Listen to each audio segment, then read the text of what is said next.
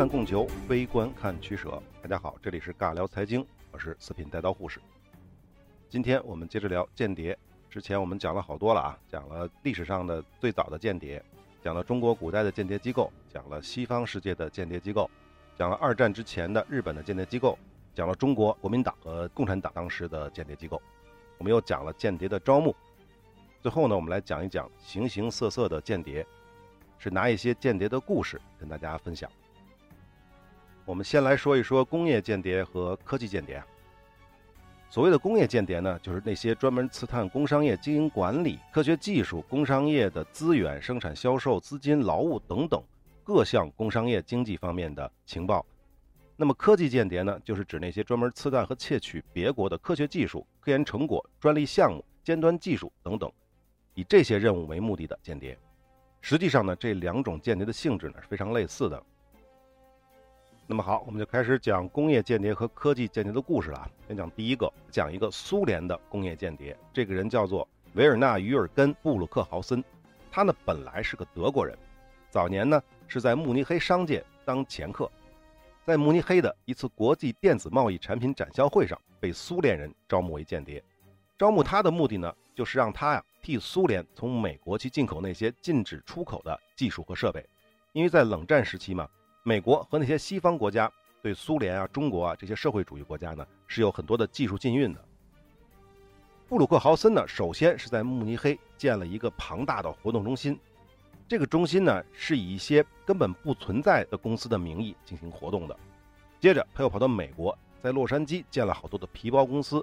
并用这些皮包公司组成了一个相互联系的联合企业。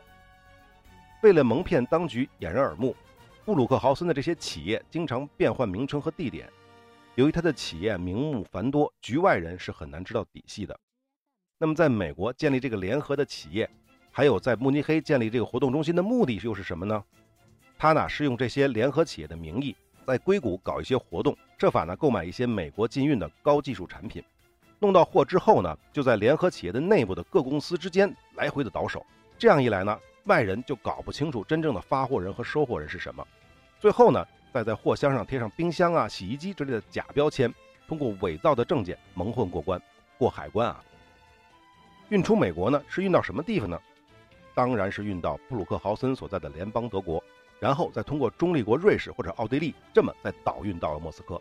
布鲁克豪森通过这样的方式避开了美国的出口法，源源不断的向苏联提供了大量的美国最先进的微电子设备。一九八一年。布鲁克豪森以固宝发展公司这个公司的名义购买了一些货物，从洛杉矶发往亚利桑那州的一个工厂。货箱的标签呢写的是炉子和电表，但是呢运气比较差，被海关人员抽查了。结果发现里面都是硅谷的那些尖端的技术产品，其中呢还有一些是美国侦察潜艇使用的微波接收器和一些更加精密的电子计算机部件。经过调查才发现，这批货物实际上是运往苏联的。由此，布鲁克豪森的工业间谍身份才被拆穿。这个布鲁克豪森作为工业间谍为苏联服务这个期间，差不多有两年，把价值九百万美元的电子产品偷运给了苏联，帮助了苏联的科技发展。好，再来讲下一个故事啊。我们这个大部分都是故事串联的啊。另外一个人呢，叫做查理·麦克维。这个人在加利福尼亚州的奥兰治县有四家公司，他通过这些公司啊，购进一些美国禁令出口的先进科技产品。然后也是改头换面运往苏联。一九八二年，麦克维呢租用一架私人飞机，运载了一部能代表美国八十年代科技水平的先进电脑，从南加州飞到了墨西哥。中间呢通过休斯顿做中转停留，结果被海关人员发现了。海关呢就通知了 FBI，结果呢 FBI 就指使海关人员把这个电脑偷偷的拿出来，把里面的装进了沙子，原样的封好。就这样，经过 FBI 的跟踪调查，最后这只箱子真的来到了莫斯科的太空研究所。麦克维呢，这个时候才知道事情败露，逃往了加拿大。当然了，美国对他发出了通缉令，在五年之后被加拿大的警察缉拿归案。那好，咱们再来说一个苏联的克格勃的科技间谍，这个人叫做赫洛夫多贝尔坦，他呢是一个民主德国的人。一九五九年的时候，他被派往法国巴黎，同时呢获得了联邦德国的护照。进入巴黎著名的庞加莱研究所深造。一九六三年，他以理论物理专家的这个身份进入了法国国家科学研究中心当研究员。一九六八年，他发表的关于等离子体统计力学的论文受到了法国科学界的重视。不久，他又进入了法国中子弹研究委员会。多贝尔坦呢，利用科学家的合法身份和工作之便，经常与法国高能激光理论等领域的尖端技术研究人员接触并进行合作，所以呢，就能够窃取到拦截卫星这样的大量的绝密的科技情报。把这些资料呢微缩在信件当中，通过不同的途径送往苏联的克格勃间谍总部。一九七九年的一月，在联邦德国的一名克格勃间谍向当局自首，要求政治避难。同时呢，他向联邦德国的反间谍机构提供了关于克格勃间谍的档案。在档案当中就表示有一个潜伏在法国的克格勃间谍的名字叫做多贝尔坦。联邦德国立刻把这个信息通知了法国政府，法国的反间谍机构这才将多贝尔坦缉拿归案。那么讲了几个小故事啊，都是跟克格勃相关的。他们去窃取西方国家的工业和科技情报。那么实际上啊，在盟国之间也有很多的围绕着科技和工业的间谍的故事。我们来讲一个法国和美国之间的故事。一九九三年四月，美国的奈特里德报业集团驻华盛顿分社的首席记者克拉克霍伊特收到了一份匿名寄来的秘密文件的复印件。而这份秘密文件是出自法国的一个情报机关，一共二十一页是用法文撰写的，并且呢是用法国制造的纸张印刷的，上面有国防机密的印记。内容呢则是要求法国情报人员设法收集法国企业极想得到的美国相关的高科技的工业秘密。这其中呢就列举了美国几十家重点的企业、公司和金融机构的名称，其中比较重要的项目。比如说，休兹公司研制的通讯卫星，通用电气公司的卫星技术，波音公司的 V22 鱼鹰的技术和销售计划，以及麦道公司、洛克希德公司、贝尔公司等等等等最新开发的技术项目。此外，文件中还表示，依靠间谍手段，法国事先就掌握了美国在关贸总协定当中的谈判立场。那么，霍伊特判定了这份文件是一九八九年或者一九九零年法国政府拟定的。专门针对美国的具有侵略性和进攻性的谍报行动的计划，这个事情呢非常重要，所以就把文件交给了上司，上司又转给了政府。美国政府呢也通过秘密渠道确认了这份文件的真实性。最后查出来呢，据说是法国对外安全总局的一名间谍偷偷泄露给美国方面的。所以，一九九三年的四月十八日，奈特里德报业集团下属的《迈阿密先锋报》就将这份法国的秘密文件进行了专题报道。而且还公布了这份文件当中的部分内容，那么肯定的啊，各大报纸、电台、电视台就对这件事儿进行了报道，那么就纷纷去谴责法国针对美国的这些工业间谍活动，并且要求政府采取强有力的措施，打击这些针对美国企业的间谍活动，来保护国家的经济利益不受侵害。那么同时呢，美国政府也立刻做出了表态。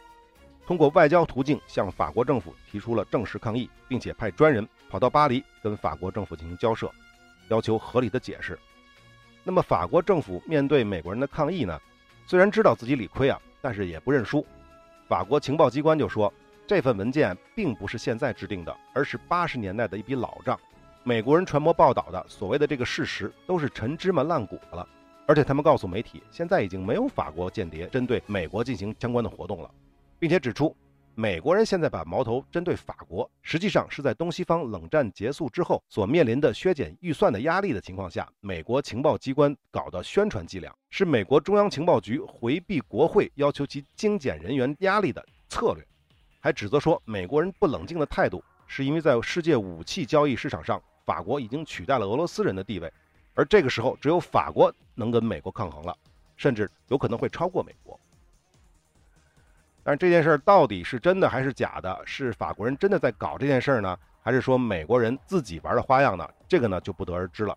那么美国人呢，为了拿出真正的证据，一九九三年的八月七日，联邦调查局呢就在佛罗里达州抓捕了从事间谍活动的一个法国人和一个意大利人。据说呢，这个法国人叫马塞尔·保利，当时两个人呢正在出售设在比利时的一家美国欧文斯科宁玻璃厂偷来的绝密资料，内含企业的秘密。汽车工业常用的塑料玻璃纤维强化工艺和技术。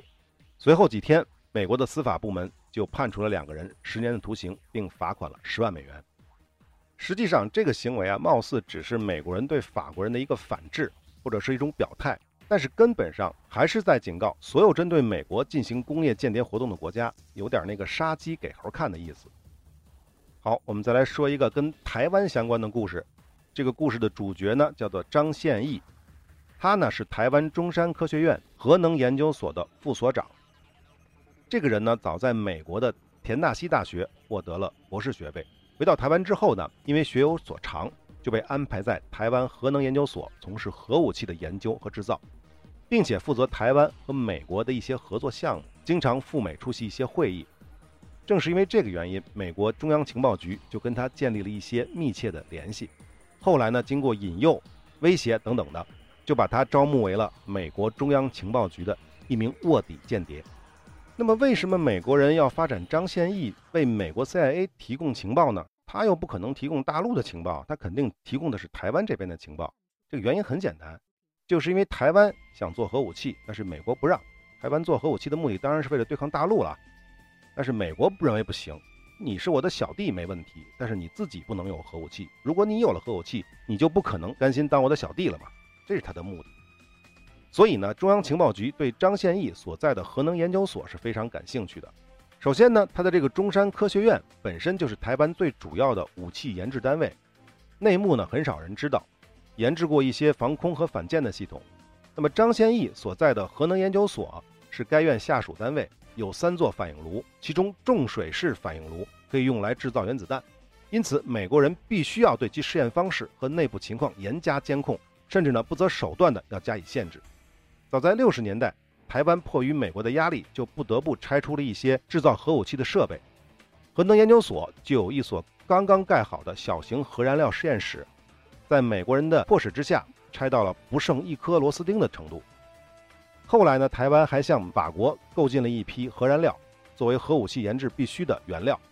中情局知道这件事之后，又强迫台湾取消了这笔交易。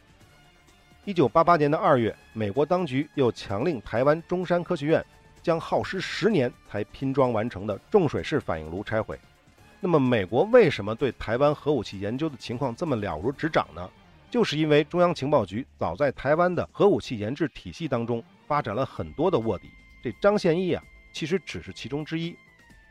到了后来啊，一九八八年的春节前夕，张宪义的妻子洪美凤带着三个子女，以赴日观光的理由离开了台湾，去到了日本。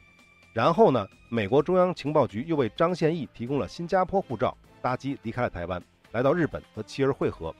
最后一同转机来到了美国，宣布在美国寻求政治避难。这就是所谓的张宪义的潜逃。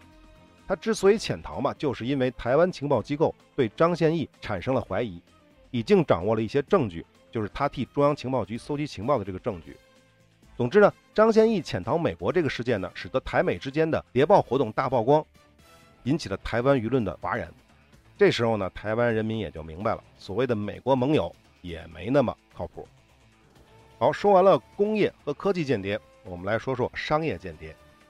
这个商业间谍呢，是在商业领域当中专门刺探和窃取竞争对手的商业秘密，以击败竞争对手的间谍。之前我们其实讲过一个商业间谍，在农业那一期，就是那个英国人叫做罗伯特·福陈，他呢跑到中国偷走了中国的茶苗、茶种，弄清了中国茶叶的发酵工序，最后呢帮助英国在印度建立起了自己的茶园，生产茶叶来替代从中国进口的部分，呃赚了很多钱啊。那么还有一个例子呢，也是农业那期讲过的，就是那个跑到巴西冒着生命危险偷回橡胶树种子的英国人贝克汉。那么这两个我们之前都讲过了，就不多说了。我们来讲讲其他的故事。一般的情况下，商业间谍都是公司之间的商业行为，大多数是不会涉及类似 CIA 啊、克格勃之类的情报机构的。但呢，也有例外，尤其是在冷战期间。我们再来说一个克格勃的故事啊。这个主角的名字叫做叶夫根尼·彼得洛维奇·皮托夫拉诺夫。这个人呢，不仅仅是苏联最杰出的商人，而且还是个克格勃内部的超级秘密机构特别后备队的间谍头目。此人呢，温文尔雅，长期以来呢，是以儒商大亨的这种形象，泰然自若地周旋于西方商界。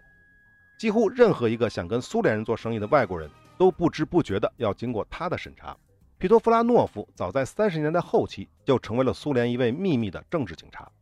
由于在肃反运动中成绩斐然，得到了斯大林的器重。五十年代，皮托夫拉诺夫呢在西柏林主持科格勃的工作，监督暗杀和绑架行动，同时负责在西方的一些国家当中呢安插特务。他呢也曾经主持过针对中国的谍报活动，后期呢还负责过科格勃的训练工作。在上世纪的六十年代末，正当他的事业在辉煌的时候，皮托夫拉诺夫呢表面上离开了科格勃，出任了全苏商会的第一副主席。一方面呢开始参加商会的各种活动。出席国际的贸易会议，接见外国商界人士；另一方面呢，他又以商会为伪装，在全世界各地广交朋友，专门拉拢同苏联进行贸易的那些西方企业家，被西方人称为最有才干的人。七十年代，他尽职为这个商会的会长，同时呢，秘密的又升为克格勃的中将，兼任了美苏贸易与经济执委会的委员。在他领导下的商会一百四十多名成员当中，三分之一都是克格勃的间谍。专门从事商业间谍活动，商会呢每年要主办两百多个贸易展览会，以举行展会为名，专门刺探各国的商业秘密。全苏的商会在西方各国和东欧各国的主要城市维也纳、布鲁塞尔啊、里斯本啊、苏黎世啊、新德里啊、米兰啊、东柏林呐、华沙、布达佩斯等等地方开设办事处，同法国、英国、联邦德国、西班牙、捷克和斯洛伐克以及芬兰等国成立了联合商会。并且专门指派一些科科波人员潜伏到这些联合商会当中，从事商业间谍活动。西方谍报专家都把皮托夫拉诺夫看成是苏联的一名高级商业间谍。好，我们再来讲一个德国人啊，这个人在上世纪二十年代是德国的首富，他叫弗里克。这个弗里克啊，在创业的初期啊，他呢不是办新企业，也不去改建旧企业，他是靠着自己专门建立起来的情报网，利用别人手中的资金做投机的买卖。有许多的金融专家和经理都是他的秘密情报员，他们向弗里克提供有用的股票交易情报，而他的情报网专门收集和分析竞争对手的各种资料，从日常的报表、年终决算再到年度报告，通过无论是合法的还是非法的途径了解大企业的经营情况，对收集的资料进行系统的研究，为大股东建立起档案，并且不断的补充新资料。弗里克利用这些情报人员的出色的工作，在几年之内就使得他的家产成倍的增加。最终呢，这位大哥拿了这么多钱之后呢，吞并了鲁尔地区的大部分钢铁企业。因此啊，这个弗里克既是德国的金融才子，也是德国的钢铁大鳄。能做到这一点，都离不开他那些秘密的情报人员。只不过呢，这位大哥在纳粹上台之后呢，为了保住自己的这种地位，大量的贿赂和资助纳粹。所以战后还受到了纽伦堡法庭的审判，被判了七年。这个故事讲的是什么呢？实际上，其实现在的股票交易就要靠他这个方法，因为我们知道买股票买的就是一个企业，企业的好与坏才能决定这只股票未来的走势。那么实际上，我们通过公开渠道能够获得的企业的情报就那些，而实际上企业的很多的隐秘的情况我们并不知道。而这个弗里克就是利用自己的这些情报机构、自己的情报网，去获取那些企业的内部的真实的情况，来指导他的金融交易行为。当然，同时他也收买了很多金融专家和经理，通过一些资金上的炒作和一些技术手段进行金融投机，这也是他的一个重要途径。好，说完这位德国人弗里克，我们再来说另外一个人，这个人叫做林斯霍腾。这个时间呢就比较早了，讲的是十六世纪八十年代的事情。当时的欧洲啊，对东方的认知的权利基本上是被葡萄牙和西班牙把持的，因为啊，怎么去航行到东方是要利用那些地形、季风，而且还要有详细的海图，而这一切都被葡萄牙和西班牙垄断着。甚至呢，在一四九四年，这两个国家呢还在教皇的协调之下签订了臭名昭著的托德西利亚斯条约，这俩国家就瓜分了整个世界啊。而实际上，弗兰德斯的商人，尤其是北部那些信奉新教的荷兰商人，他们非常的希望能够直接参与东方的海上贸易，而西班牙人和葡萄牙人显然不会给他们这些机会。当然，主要是葡萄牙人啊，因为葡萄牙人的势力范围是在东方这个方向。即便到了1580年，西班牙吞并了葡萄牙之后，依然不给荷兰人去东方的任何机会。在1581年，也就是西班牙菲利普二世吞并葡萄牙的第二年。一位名叫林斯霍腾的荷兰人从西班牙出发，去往印度。他本人呢，曾经是一名荷兰商人，在早年间呢，随着兄弟去到了西班牙发展。在学会了西班牙语之后，他靠着自己的才能，获得了去到印度任职的机会。这个西班牙人啊，虽然表面上是尊重葡萄牙人在海外的利益的，不过呢，他却通过教会的方式来进行渗透。林斯霍腾就成为了新任果阿大主教的秘书，去往葡萄牙人在印度洋上的主要基地任职。这个基地就是果阿。啊果阿这个名字大家还记得吗？在印巴战争当中，我们曾经聊过。不记得我们可以回去再听啊。此后十多年，林斯霍腾在广阿一直秘密收集东方的各种商业情报。他在表面上是为西班牙教会服务，暗地里却不断的收罗和记载有关印度洋的各种气候啊、水文啊、风土人情，所涵盖的区域范围从东非到印度，再到更东方的马六甲，还有各地的物产情况啊、西班牙人买卖货物的据点信息啊，等等等等。一五九二年，也就是十年之后啊。果阿大主教卸任了，林斯霍腾便带着大量的秘密商业资料返回欧洲。不过他在回程当中呢，并没有那么顺利，在大西洋上遇到了恶劣的天气。他呢，在亚速尔群岛呢滞留了整整三年，直到1595年，这位身在敌营十四年的商业间谍才终于返回了荷兰老家。随后，他便迫不及待地将自己收集的东方情报写成了著作，公开发表。这样一来，葡萄牙人和西班牙人坚守了一百多年的秘密，一下子就被全欧洲人所知晓。也在这同一年，一五九五年，荷兰人第一支以印度洋和东方为目的的船队起航，他们终于突破了葡萄牙人和西班牙人的封锁，成功深入到了爪哇。虽然最后啊，这支船队只有三分之二的人回到了家乡，但是呢，也获得了巨额利润。此后的一五九八年。荷兰人又派出了二十二条船去东方采集货物。一六零三年，这类船只的数量暴涨到了六十五艘。著名的荷兰东印度公司就是在一九零二年成立的。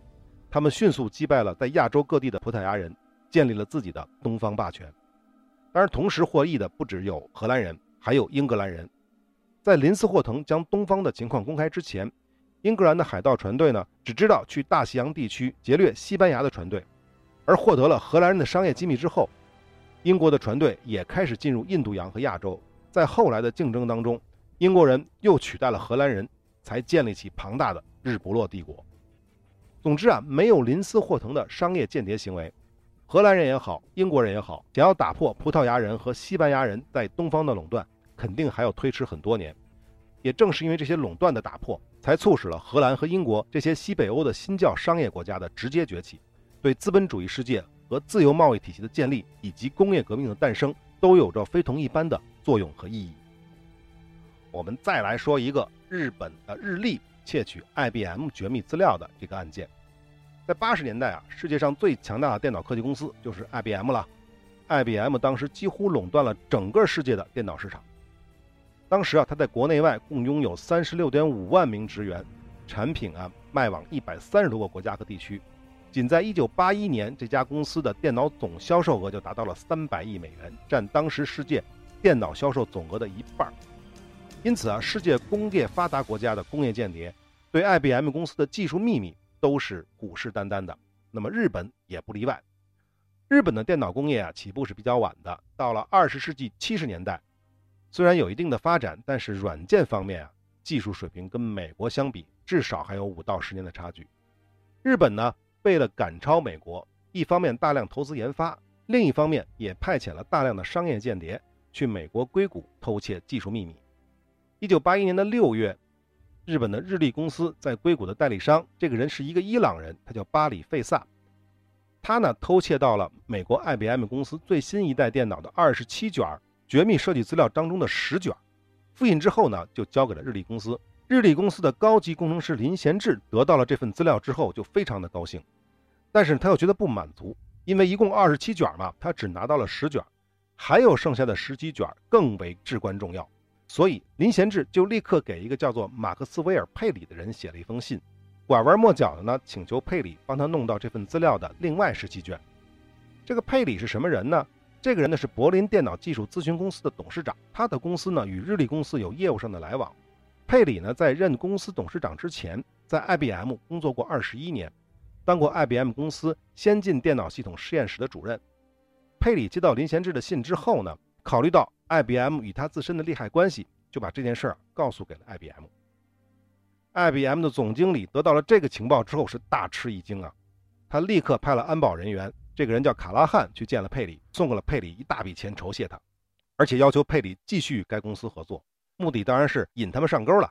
这个卡拉汉是什么人呢？这个卡拉汉表面上是 IBM 公司的员工啊，负责保安的，实际上他的背后另外一个身份是联邦调查局的特工，因为 IBM 公司与联邦调查局实际上是合作关系的，他们为 FBI 的特工人员提供一些职业掩护，实际上是一个互惠互利的行为。在一九八一年的十月，佩利在卡拉汉的授意之下飞往了日本，来到了东京与林贤治会面。林贤志当然是恳请佩里帮忙了啊，但是佩里呢就说：“那你先把那十卷资料拿来让我看一下。”林贤志呢就照办了。那佩里这个目的很简单呢，那是那个卡拉汉 FBI 的特工要求他这么干的，目的就是要鉴别这十卷资料到底是真是假。确认了这资料确实是真的，而且是从 IBM 泄露出来了之后。佩里呢就答应了帮助林贤志搞剩余的十七卷资料。在此之前呢，FBI 啊实际上在硅谷开设了一个为其反间谍活动提供掩护的格兰马尔咨询公司。该公司正在为 IBM 丢失这十卷资料啊进行追踪。通过佩里的这个东京之行，他们就最终确认了，确实是日本的日立公司所为。这件事情虽然已经很清楚了，但是证据依然是不足的，所以联邦调查局呢还得继续跟林贤志进行接触。一九八一年的十一月，日立公司就派林贤志来到硅谷办这个相关的业务。所谓相关的业务啊，在硅谷，林贤志通过过一位朋友就认识了格兰马尔公司的经理，这个人叫哈里曼。这个所谓的认识，实际上都是 FBI 故意安排的。有一天，他对哈里曼说，他的公司啊想请 IBM 即将退休的高级经理当顾问。于是呢，我们之前讲过的那个卡拉汉还记得吧？就是那个。在 IBM 公司当高级保安的那个 FBI 的特工，就以高级经理的身份跟林贤志相识了。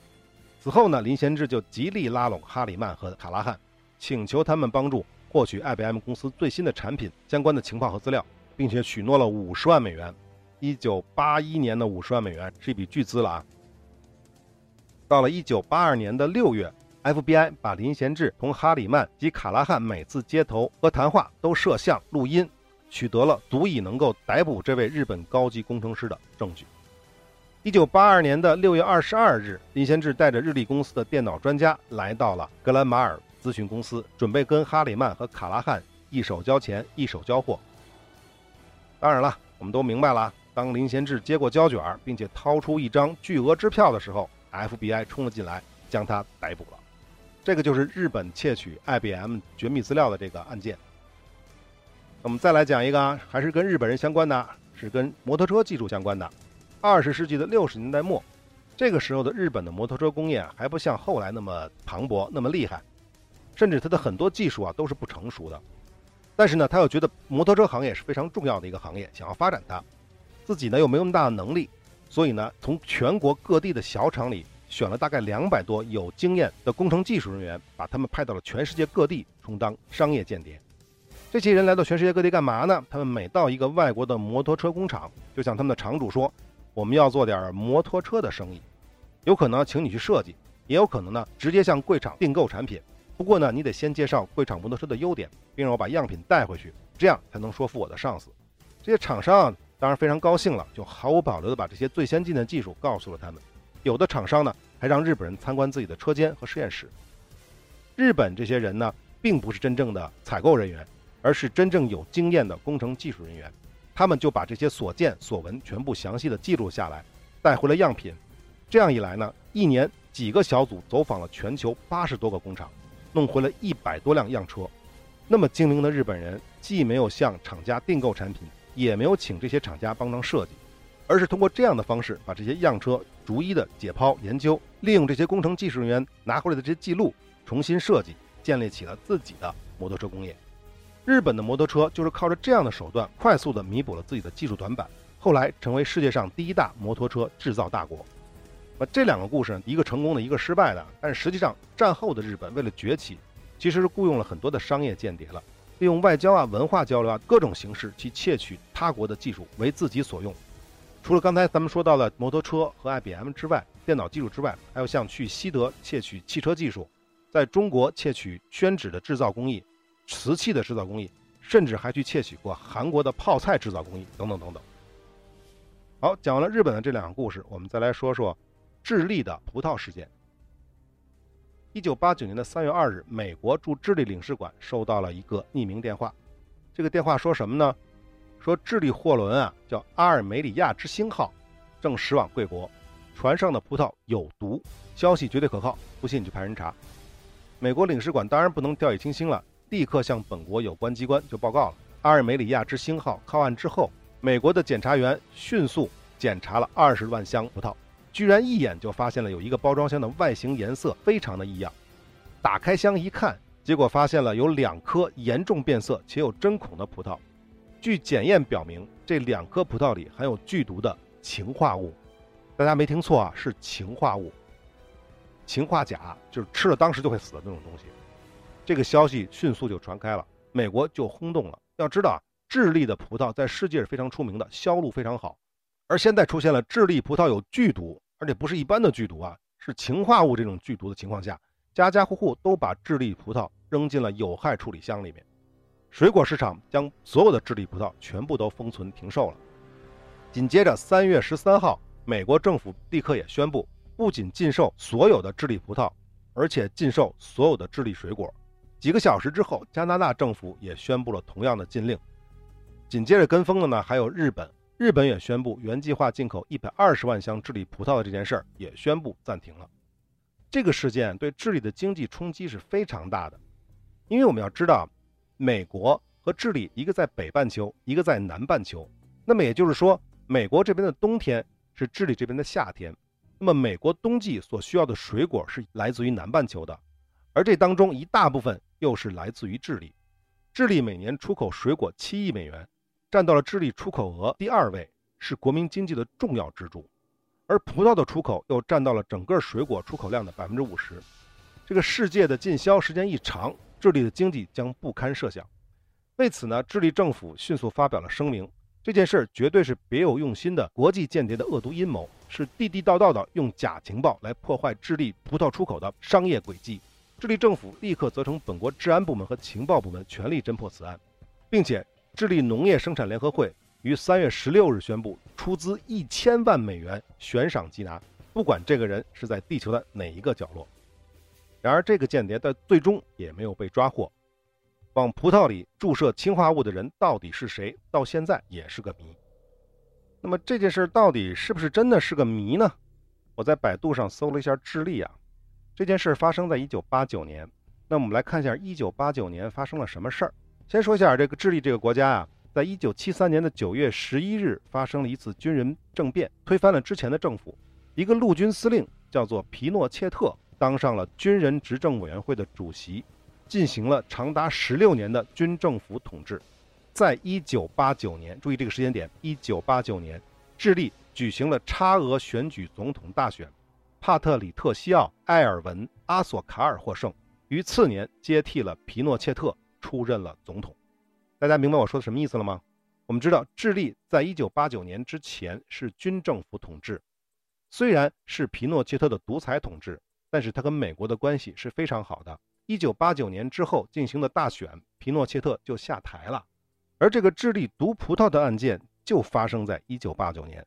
这难道是一个巧合吗？那么再多的我就不想解释了。至于谁是这个间谍，大家心里就应该清楚了。如果还不明白，我还是推荐大家那本书，叫做《一个经济杀手的自白》。好，商业间谍的故事我们就讲的差不多了啊。其实历史上的商业间谍故事非常的多，尤其是近现代，尤其是冷战之后，还有很多很多啊。比如宝洁公司窃取联合利华的产品资料。比如通用汽车的主管携带大量的机密文件加入德国大众，还有那个维尔康制药派卧底跑到了江山制药的生产车间盗取生产工艺，还有著名的 Oracle 公司，他的 CEO 埃里森也承认过雇佣私人侦探跑到竞争技术协会的垃圾桶里去翻找微软公司行贿这个组织的证据。再有啊，台湾的威盛集团派商业间谍盗取有讯的电脑程序。还有爱立信公司，他也起诉过自己的五名职员，涉嫌参与一起间谍案。而这个间谍案的另一方面呢，有可能是向俄罗斯那边提供情报的。总之啊，冷战之后，尤其是这些年，经济发展是全世界最重要的一个主题之一了。原来的冷战的对抗所形成的那种军事方面的、政治方面的间谍其实占比越来越少了，更多的间谍活动集中在商业领域。除了国家之间的这种行为之外，很多的都是公司与公司之间的这种行为。其实我们生活当中也有很多的商业间谍，只是大家并不注意而已。比如早的时候啊，我们之前我就听说过某门户部门网站为了挖对方的工程师，因为是在那个年代嘛，那个年代的工程师非常值钱啊，很难找。他们怎么干呢？他们去买通了那家门户网站的保洁人员，把那个公司的所有垃圾都买回来，干嘛呀？在垃圾箱里面翻东西。当然翻的不是什么真正的商业秘密，他其实翻的就是员工名录。如果能翻出员工名录，上面有电话号码啊，就能够拿着这个名录一个一个的打电话。这种事情我们之前都经历过啊，莫名其妙就有人给我们打电话，说自己是猎头公司的，有好的工作机会给我们推荐。除此之外，还有更恶心的啊，因为有一些的猎头公司受雇之后，他为了去挖这个网站的人，他派了很多的猎头小姑娘，跑到目标公司的附近的咖啡厅里面，往那儿一坐，一坐就是一天，干嘛呢？就在那玩摇一摇，或者陌陌之类的基于 LBS 这种的社交软件去勾搭工程师，勾搭上之后不是真的要约炮什么的，就是挖他们跳槽。就关键我是要认识你，只要认识你之后，多聊两句之后，我就问你在哪公司上班啊？是不是？你上了班多少挣多少钱啊？哎，我这儿有一个朋友，他在那公司挣的特别多，你要不要过来试一试啊？等等等等这种方式，这种情况我们都遇到过。而且呢，我一个朋友，我从我朋友那儿听说过，他呢曾经在一家游戏公司里工作，是一家手游公司。这家公司的老板就经常跟他们分享一些竞争对手的近况，而且这些近况一听就知道，他不是中低层的人能够了解的信息。到了后来，他才知道，这老板啊通过关系认识并且收买了很多竞争对手公司中的中高层的员工，当然主要是中层员工啊，因为底层员工其实你拿不到什么有用的信息，高层员工要挖太难了，主要挖的是中层员工。让这些人为他们提供商业信息。好，总的来说啊，商业间谍其实在我们生活当中是无处不在的，尤其是当今的这个商业社会。对于这一点呢，如果你是个企业的老板，一定要记住我这句话：间谍这件事儿最重要的是信任。如果你雇佣的这个间谍无法跟你建立起来真正的信任关系，我就建议你不要就用这招了，因为如果你搞得不好的话，会有两个后果。两个可能的后果，一个后果就是被对方玩一次反间计，而另外一个后果就是你的这个丑行被暴露出来，甚至可能还会涉及到法律问题。所以呢，使用商业间谍还是应该有理、有利、有节。好，本期的内容就到这里，我们下期再见。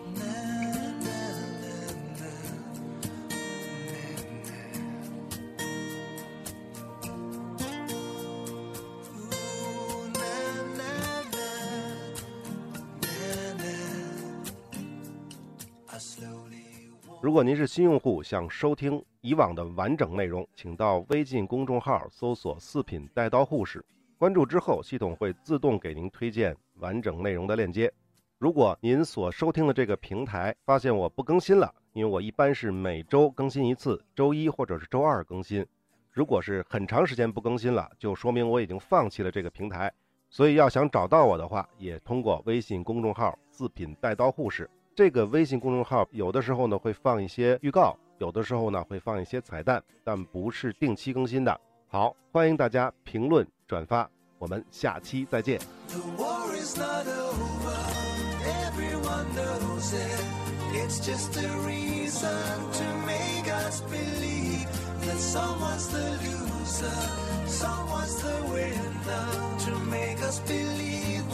the way it should be.